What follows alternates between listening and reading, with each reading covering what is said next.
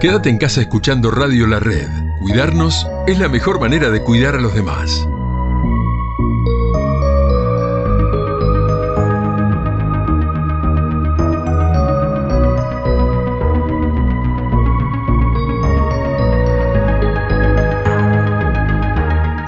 Señoras y señores, una vez más lo tengo ya en línea al señor con mayúsculas. ¿Eh? Nunca se dijo esto. Alejandro Agostinelli, que además es tocayo mío, yo no sé si él sabe que es tocayo. Eh, Ale Agostinelli es el hombre de historias extrañas, todos los miércoles eh, aquí para todos ustedes. Ale, querido tocayo, ¿cómo te va? ¿Por qué tocayo? Y mi segundo nombre es Alejandro, querido. No, no sabía. ¿Viste? Mira, tú. Mira tú.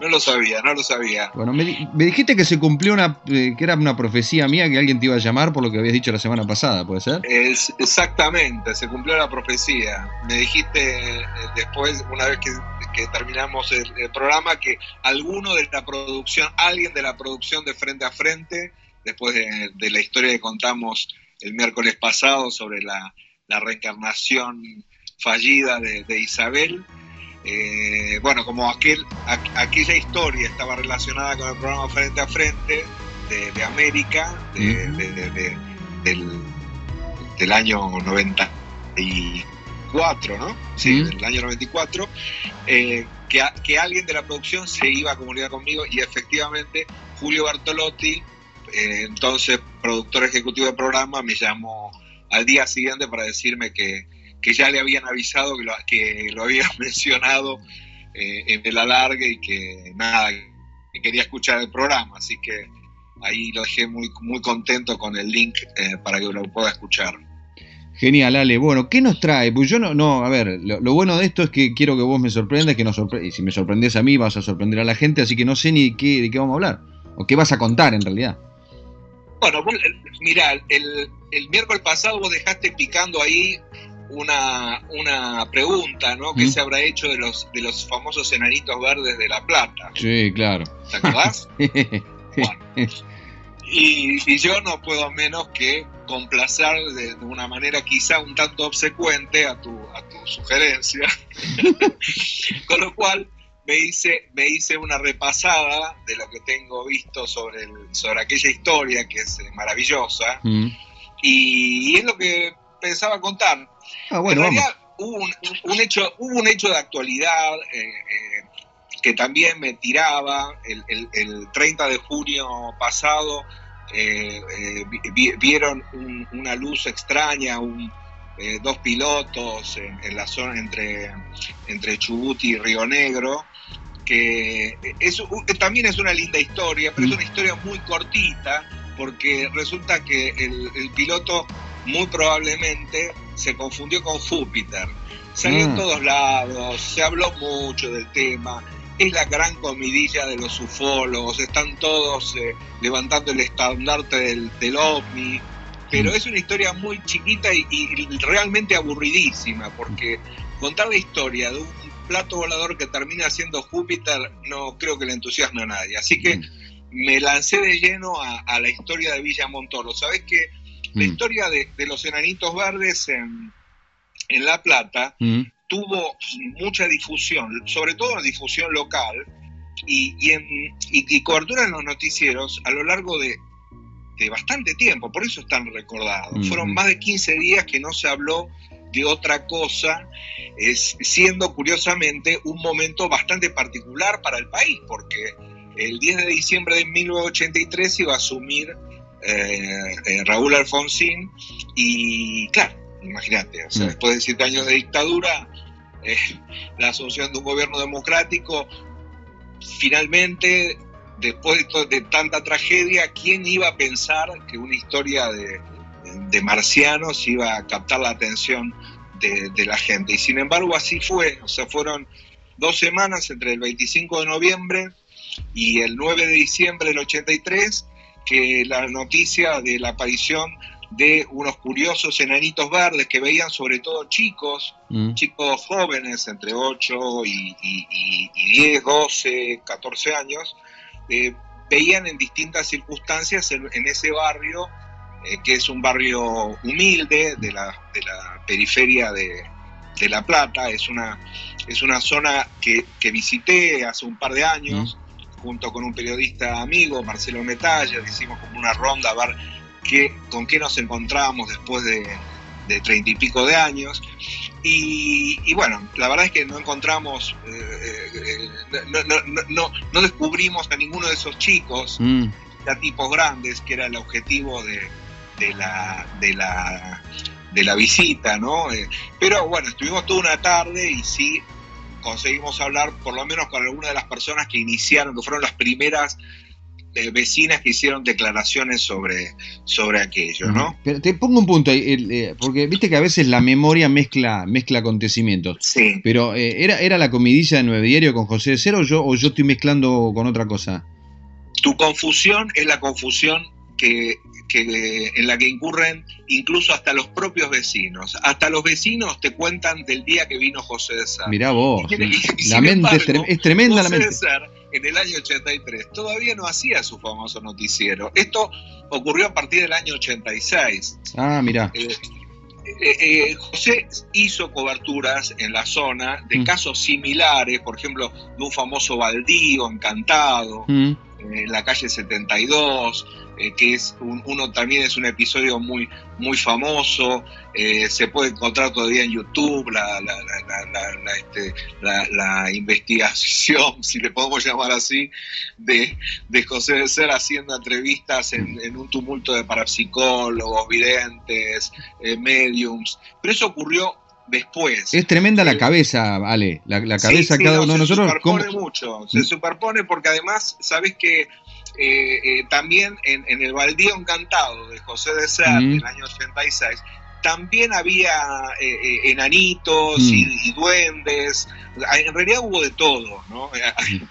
Cuando apareció José de Ser en escena. Puesto de choripán, puesto de choripán que le vendían a la gente. Tal cual, no, no, no, tal cual, fue un circo.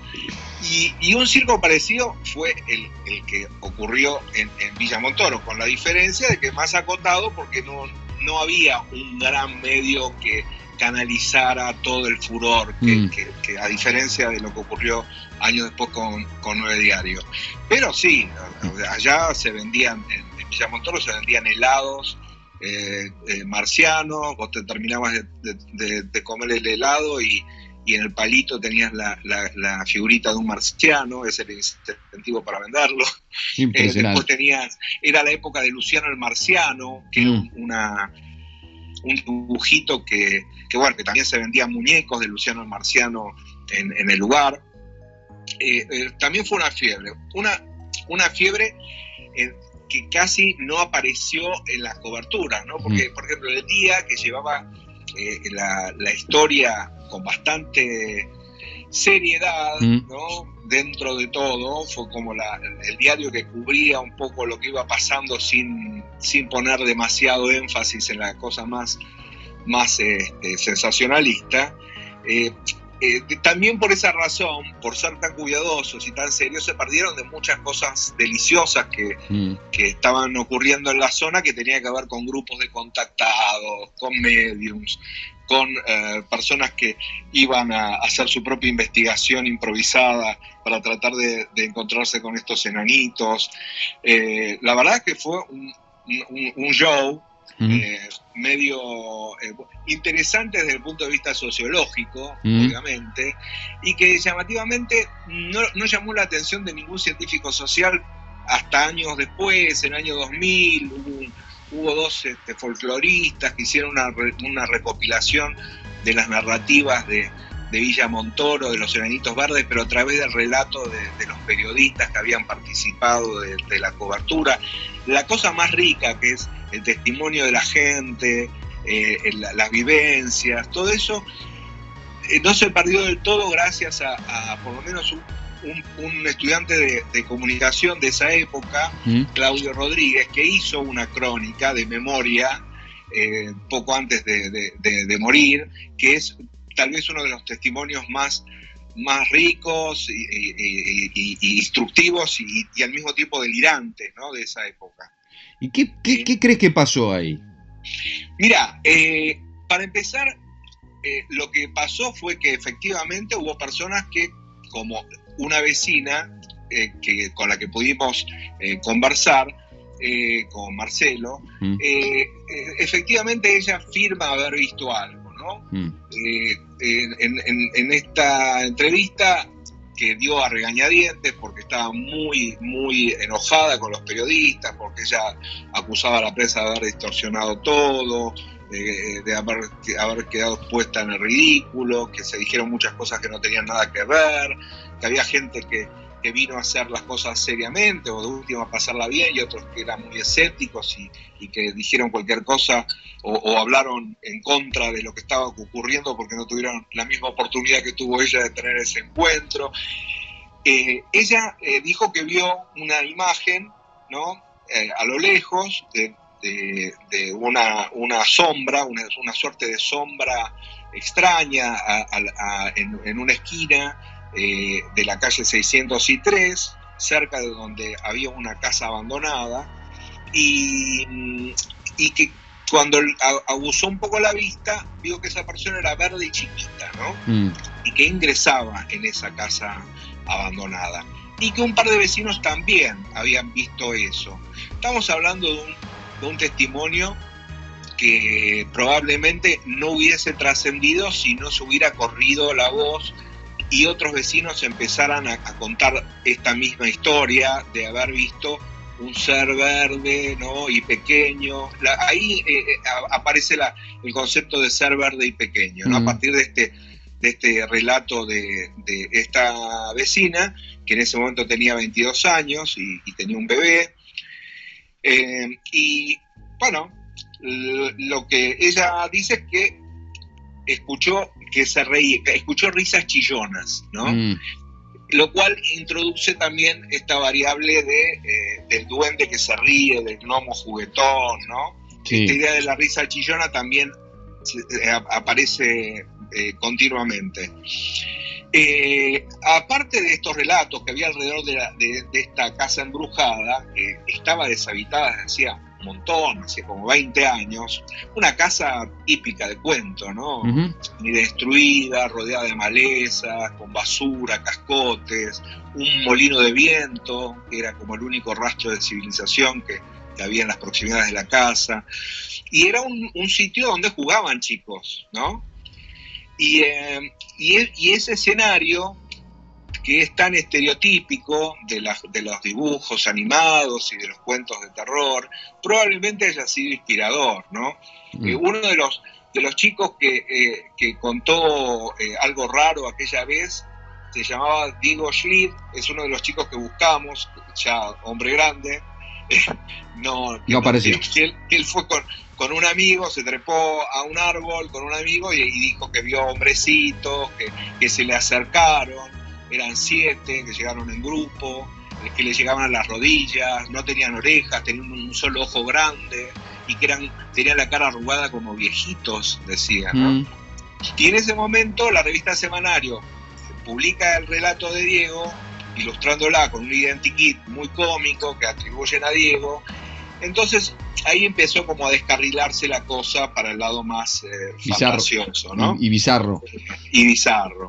Eh, había además una, una serie de connotaciones de las cuales se hicieron eco los propios ufólogos, ¿no? Que, eh, claro, porque se hablaba de nanitos verdes, pero los ufólogos iban a buscar marcianos. Entonces, en, en los testimonios que juntaban los ufólogos, te encontrabas con criaturas que levantaban del suelo membrillos del suelo para comer, que es algo clásico de las leyendas de, duendes, pero que al mismo tiempo eh, tenían comportamientos de, humanoides porque ingresaban en luces, ¿no? o eran livianos y podían volar.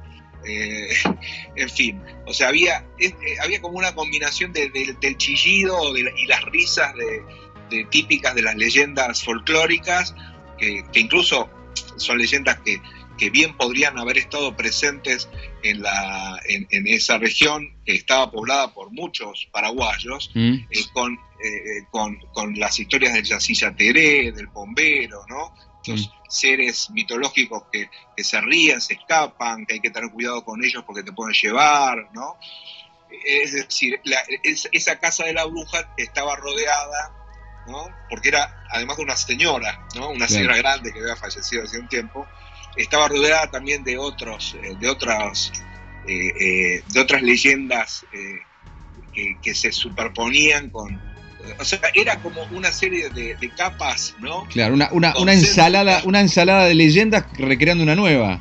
Exacto, o sea, y, como decía, ¿no? Como capas superpuestas, ¿no? Por un lado tenés a, las fantasías paranormales de la casa embrujada, otra capa de, leyendas folclóricas, otra de platos voladores, otras de espiritistas o, o neoespiritistas, porque el neoespiritista es el que en lugar de comunicarse con el espíritu de un muerto se comunica con un extraterrestre. Eh, había un nene de, de 14 años Julio César Massey, que él dialogaba con, estos eh, seres. Eh, él, además de haber visto a, estos, este, a estos, perdón, no era Julio César Massey. Julio César Massey había sido un chico que vio cinco o seis enanitos que gritaban y, que mm. le, y le lanzó un ladrillazo, eh, que le pegó en una pierna a uno de estos seres y que gritaba mientras nosotros miraban. Pero apareció después un un, chico eh, muy, muy joven, eh, Jorge Oscar Míguez, de 17 años, que eh, era, era grande con relación a, los otros, ¿no? Que, empezó a, contar sus experiencias de contacto con un ser que se llamaba Fix, que este ser Fix prometía aparecerse personalmente e incluso estar dispuesto a, ser entrevistado. Y bueno, lo que no, no, no pensó eh, este chico Jorge Miguel es que iba a haber ahí ufólogos y periodistas dispuestos a, esperar a que se presentara Fix, ¿no? Entonces, este, Fix entraba en, crisis porque este, esta criatura no, aparecía, se trepaba a un árbol que era el árbol desde donde había visto a los seres, en fin, hay una serie de peripecias, había gente que iba armada, dispuesta a cargarse con, a, los seres. Intervino en esa época también eh, un comisario que, bueno, si bien él no, no estaba eh, entre los que consideraban que las eh, experiencias fueran reales, su presencia ahí buscando a, estos presuntos enanitos verdes, le daba una cierta legitimidad a, la historia, ¿no? O sea, él después declaraba que no encontraba nada, pero la presencia policial buscando a, los seres le daba bastante entidad y legitimidad, ¿no? Un, sargento llegó a pedir licencia, ¿no? Porque había recibido un mordiscón de un duende.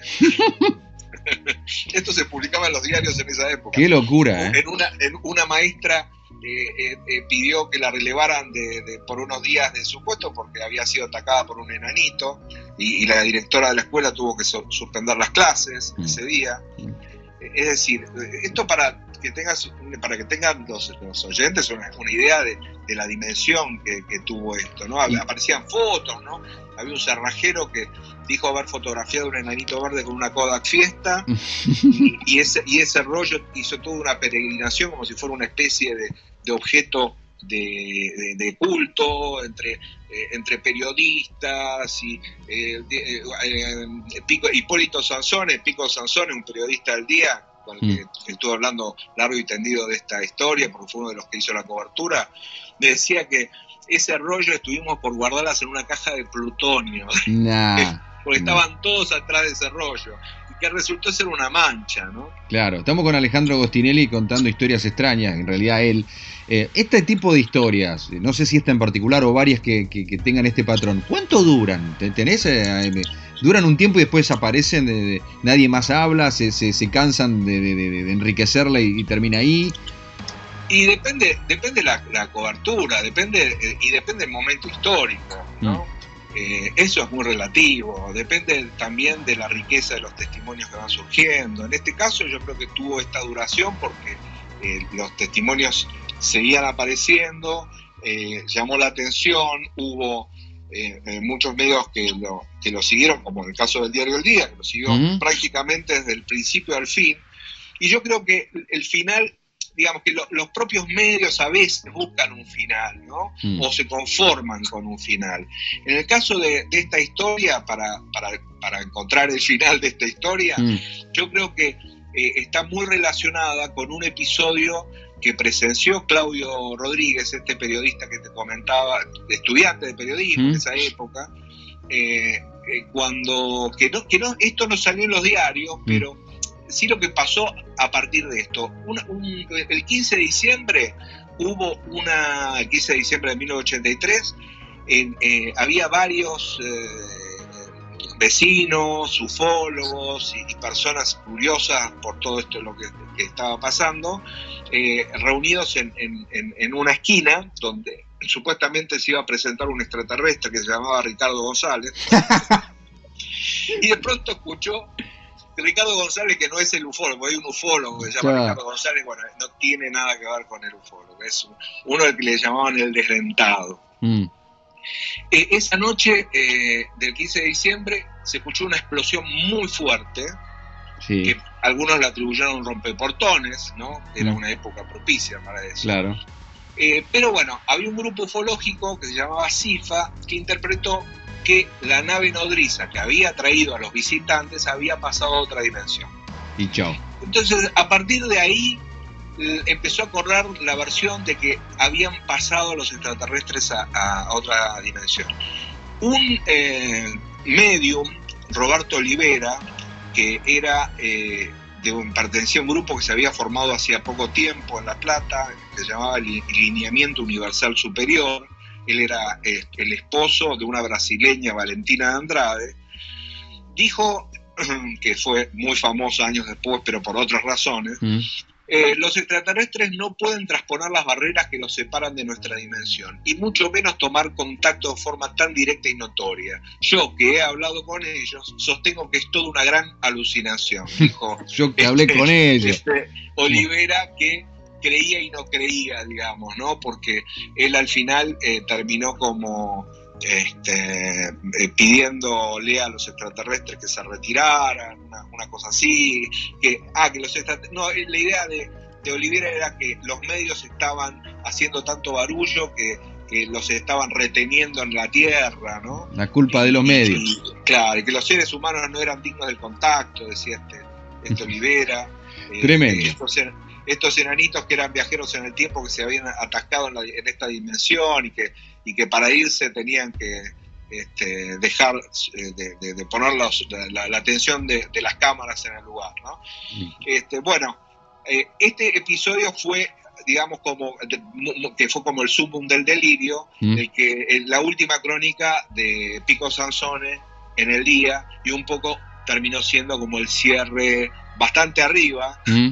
De, de la historia de, de Villa Montoro, de los, de los enanitos verdes de Villa Montoro, que no, que no fue el motivo por el cual se hizo famosa la palabra enanito verde, porque enanito verde, vos sabés que Mm. entre nosotros es una expresión conocida por el, por el grupo de rock eh, de Mendoza. Claro, claro. Y, y esto está vinculado con un eh, episodio que hubo en febrero del 79, cuando una familia de apellido Noviltá, de Guaymallén, Monte del Inca, se tomó unas fotos y en la última foto del rollo apareció un humanoide con un posible este, ovni ahí acompañándolo. Y eh, esa, esa historia, el, el- el humanoide era naranja, Mm. pero igual lo que quedó fue el enanito verde de, de los Noviltá en, en Mendoza. Bueno, no me voy a extender con la historia de los Noviltá porque se puede encontrar en Factor el Blog, que está ahí con, con pelos y señales bien, bien relatadas. Bien, Pero, es más, es más, no- nos quedamos sin tiempo porque son apasionantes estas historias. Factorelblog.com y yo ahora igual voy a subir eh, todos los links para que lo sigan a Ale y bueno, ya no, no- no te, no te pido nada, la semana que viene seguime sorprendiendo y sorprendí a la gente. Ok, bueno, buenas noches, un abrazo. Alejandro Agostinelli, el hombre de historias extrañas, periodista, investigador, que se mete en estos temas y que nos sumerge todas las semanas aquí en la trasnoche de Radio La Red.